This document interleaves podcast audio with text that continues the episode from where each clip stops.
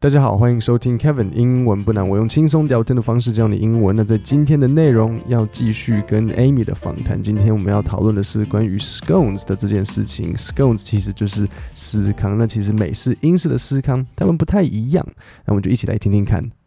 We chose Danshui because we just love Danshui as well. I just think it's such a beautiful place, and you've got the mountains, you've got the sea, right, right. and it's just beautiful. I just love Danshui. 好，那第一个这里我要稍微解释一下的就是 you've got 的这里。那 you've got 你大家应该都知道 you 嘛，you've got 就是你有。可是在这里，呃，如果你误会，有点想说，哎，Amy 在说有有什么东西，其实它并不是一个真的在指说任何某一个人，它并不是真的在说你或者是某一个人，它其实就只是在整体上。讲说，哎，在淡水我们就是你可以有山，可以有海，所以这个就是 you've got 的这边这个句子的用法。Um, so we chose Danshui. We opened there for about a year um, and we gradually expanded the menu to something that I really wanted. So my dream was a real restaurant, you know. Um, so another year passed and business was going well, so we had to expand to a bigger, a bigger. Um, we had to expand to a bigger restaurant, uh, which was on Old Street in uh, also in, in Danshui. That's right, yeah. And we've been there ever since. So I'd say nine years now. 好，那在这里我们就听到艾米她一开始在淡水，她开了一间店。因为记不记得我们在上次哎星期三的内容讲到说，她原本在公馆开一个小小路边摊，但是因为就容易下雨嘛，那实在是受不了了。她就说我无法，我无法，I can't。我一边招呼客人，然后一边要一直擦水，serving customers and mopping the water, mopping up the water。她说 I can't，所以。他们存了一点钱，然后就开店。那开店了之后呢？开了一年，然后就开始要扩充那个 menu。所以他就你听到他说 expand the menu，就是 expand the menu 是让菜单变长嘛，就是加料进去。那这时候他就越做越好，所以他就可以把餐厅的那个菜单 expand 到一个他真的喜欢的东西。所以你就说他听到他说 expand the menu to something that I really wanted。好，那在这里我有一个东西要问你，就是。What was Amy's dream？他这里有提到，他说 My dream was 什么？My dream was to have a real restaurant. OK，那这个这里有一个比较有英文程度鉴别的地方，那就是 Where is the second restaurant located？他其实有讲哦，他有一个第二间，就是第一间开开了之后，然后又搬家，这是他的第二间。Where was it？it was located in 淡水 Old Street, the second restaurant. 你其实可以听到艾米说他们有搬家，他说 we had to expand to bigger and we had to expand to a bigger restaurant, which was on Old Street in 淡水。OK，好，那么就往下一段听下去。Yeah. And right, so so the 淡水 one was definitely the first one that you that you started? Danshui was the first actual restaurant that we that we had, yeah, which was uh, we sold like uh, set meals and things like that. We sold just a, um, we sold just a more Sorry, I'm mixing Chinese and English. We sold, we sold uh, just a. 好，这边几个单词要讲。第一个就是 actual, c t u a l，actual 就是真正的，就是你要强调说它是真的是 OK，所以就是 actual actual restaurant，不是只是一个摊贩，它真的是一间餐厅。那好，那这边我有一个句子要稍微强调一下，就是说 to start a restaurant，或者是 to start a business。因为我这边问 Amy 说，呃，that you started the first one that you started，所以你要注意，当你要开一间餐厅或是开始一个 business 的时候，你用的那个单字是 to start。 好，然后在这边呢，我们就听到 Amy 她讲说，他们开始有卖套餐的。套餐怎么讲？是 set meals。OK，所以这一段。我们就把它记起来，就是 set meals。那这里其实后面这边有一个很蛮好玩的事情，很好笑的事情，就是我在后置的时候应该是要把它剪掉的部分，可是我觉得很好玩，所以我就把它留下来给你们听。好，那 Amy 她就突然离开麦克风，然后然后她就很小小声的对我说：“那刚刚这段有点快，所以你可能听不懂，但是她说的是 Sorry, I'm just mixing Chinese and English。”她说她把中英混在一起。那你有听得出来她不小心哪边讲错吗？其实我一开始也没有注意到，所以我才接下来用英文问他你说了什么。What were you gonna say? Okay, I keep saying 知识。Uh, just. Oh, yeah, just. we sold we sold just like a really traditional British foods and things like that. So it was kind of more of what I wanted to do. 好，那这样子有听出来吗？他原本想要讲 just，但是他一直讲成只是。那我猜你们应该都没有注意到，因为 just 讲快的时候跟指示听起来是一模一样的，我也没有注意到，所以我才要因为 Amy 她突然间跟我说啊，不好意思，我一直把中英混在一起，我想说哈有吗？我刚刚我刚刚只听到英文啊，我就说你你说了什么？他就说 I mixed up just and 指示就 I just I just I just I 指示 I 只是，对对，听起来是一模一样的。好，那在这里我要问你，他们的餐厅卖了什么东西？What did they sell？Amy 她刚刚有讲，她说 We sold really traditional British foods. OK，好，那我们往下一段听听看。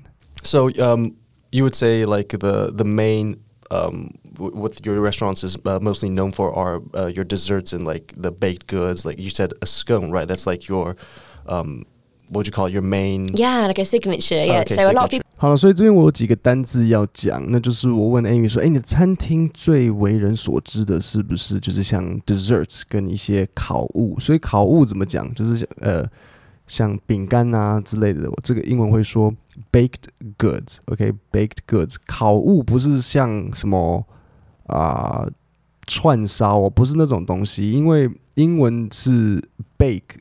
当然，其实 baked 烤可以烤箱的烤也是一个烤，但是你放在火上面烤玉米那个也是烤，都是烤。可是，在英文 bake 不包含那个玉玉米在火上面这样子去旋转，那样子不算是烤。就是比如说你，我、我实在是想不出来，因为我不太常吃。就是比如说像可能你串鸡心啊，然后烤鸡心什么的，这个不是 bake，bake 一定是要进烤箱。中文倒是两个不分。所以我就问 Amy 说：“哎，你是不是像最你餐厅就是很主打像 baked goods，就是任何面粉类的，然后是烤箱烤出来的东西？”那我就问他说：“What your restaurant is mostly known for 呢？”Amy 他就回答我说：“Yeah, yeah，就是像 desserts, scones，这个就像是他们的一个 signature。OK，所以 signature 你们应该都知道意思是像签名。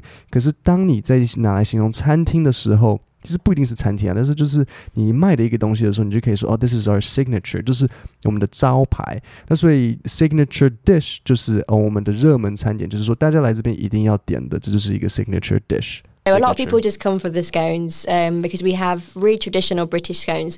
I found in Taiwan um, many of the scones here are like American style scones, so they're a little bit more crunchy and they're like the triangle shape. What, what's 好，那待会呢，Amy 她会告诉我们这个 scone 美式、英式的差别，你听听看是否能够听完，然后告诉我，诶，这感觉蛮蛮很容易是那种多益托福爱考的，就是听完某一个东西，然后问你是否知道差别，所以你听听看。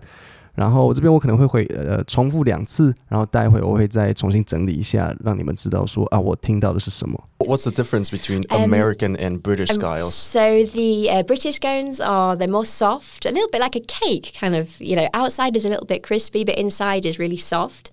Um, but the American ones, I find they're just they're just more like uh, or like a bit more crispy. Um, so they're good with coffee and things like that. But in England, we will.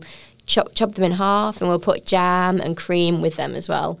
Um, so I'd say just the shape is different. The What, British what about ones the are- size? yeah, the, the size of the British ones are quite um, quite high. Okay. I'd say they're about five centimeters high, but the ones in America, the American style scones, are a lot a lot smaller, um, and also like the triangular shape as well. 好，那这边他稍微解释了一点点的差别，我再念一次给你。他说，In Taiwan, many of the scones here are like American style scones, so they're a little bit more crunchy and they're like the triangle shape. OK，好，这段很有趣，所以我们再听一次看看，然后待会我会帮你总结。 What's the difference between Um, American and British Um, styles? So the uh, British scones are they're more soft, a little bit like a cake, kind of. You know, outside is a little bit crispy, but inside is really soft. Um, but the American ones, I find they're just they're just more like uh, or like a bit more crispy. Um, so they're good with coffee and things like that. But in England, we will. Chop, chop them in half and we'll put jam and cream with them as well. Um, so I'd say just the shape is different. The What, British what about ones the are- size? yeah, the, the size of the British ones are quite um, quite high. Okay. I'd say they're about five centimeters high, but the ones in America, the American style scones are a lot a lot smaller, um, and also like the triangular shape as well. 它主要的差别就是像这样子，就是 British 就是 soft like a cake, outside crispy，然后 inside soft，然后 good with jam and cream，OK，、很适合跟果酱还有 cream 一起吃。那 American 就是 outside crispy，然后 good with coffee。OK，American、的就是比较呃，应该是比较 crunchy 这样子才对，就是它更脆，它比较适合。一个是比较像饼干，美国美式的应该是比较像一个 饼类的，然后英式的呢比较像是糕点的那种感觉。OK，那除了这个之外呢，大小也是有差别。这个 British scones are a bit taller。OK，英式的比较高。那这个 shape 呢？American scones are more triangular。OK，triangular 就是一个形容词，它原本的单字是 triangle，所以 triangular 就是三角形的。OK，这样子知道这几个差别了吗？好，那我们再往下听听看。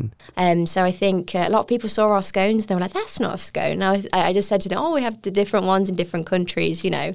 Um, so I'm really pleased that they've really taken to like the the British scones and things like that. 好，那在这边我几个单字要讲，最后的就是 taken to like something，就是喜欢上某个东西呢。通常是像呃，我我们也可以说 taken to something。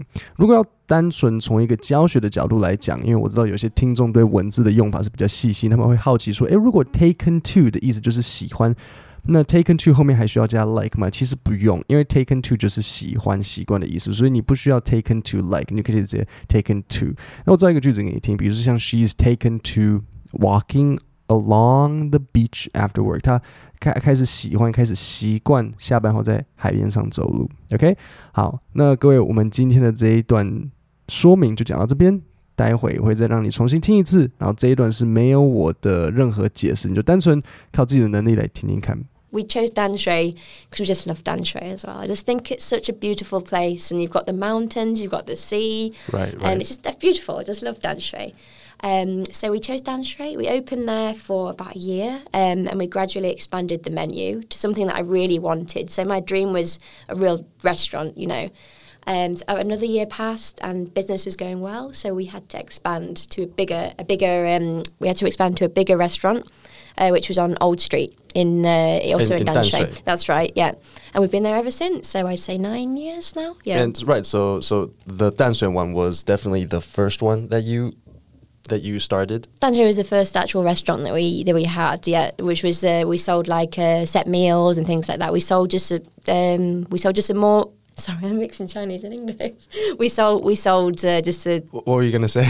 I keep, I keep saying just. Uh, just oh yeah, just. we sold we sold just like a really traditional British foods and things like that. So it was kind of more of what I wanted to do. So um, you would say like the the main um, what your restaurants is uh, mostly known for are uh, your desserts and like the baked goods. Like you said, a scone, right? That's like your um, what would you call it, your main? Yeah, like a signature. Yeah. Oh, okay, so signature. a lot of people just come for the scones um, because we have really traditional British scones. I found in Taiwan um, many of the scones here are like American style scones, so they're a little bit more crunchy and they're like the triangle shape. Well, what's the difference between um, American and British um, styles? So the uh, British scones are they're more soft, a little bit like a cake, kind of. You know, outside is a little bit crispy, but inside is really soft. Um, but the American ones, I find they're just they're just more like uh, or like a bit more crispy. Um, so they're good with coffee and things like that. But in England, we will chop chop them in half and we'll put jam and cream with them as well. Um, so I'd say just the shape is different. The British what, what ones about the size? Yeah, the, the size. The British ones are quite um, quite high. Okay. I'd say they're about five centimeters high. But the ones in America, the American style scones are a lot a lot smaller, um, and also like the triangular shape as well. Um, so I think uh, a lot of people saw our scones and they were like, "That's not a scone." Now I, I, just said to them, "Oh, we have the different ones in different countries," you know. Um, so I'm really pleased that they've really taken to like the the British scones and things like that. 各位，我们今天的节目就讲到这里。那不要忘记我在 Podcast 的下面有一个连接，你点连接进去，输入你的信箱还有名字，就可以收到我的免费电子报。我会提供一些有趣的英文小故事，然后也会给你免费的讲义。我们今天就讲到这里，下礼拜三见，谢谢大家。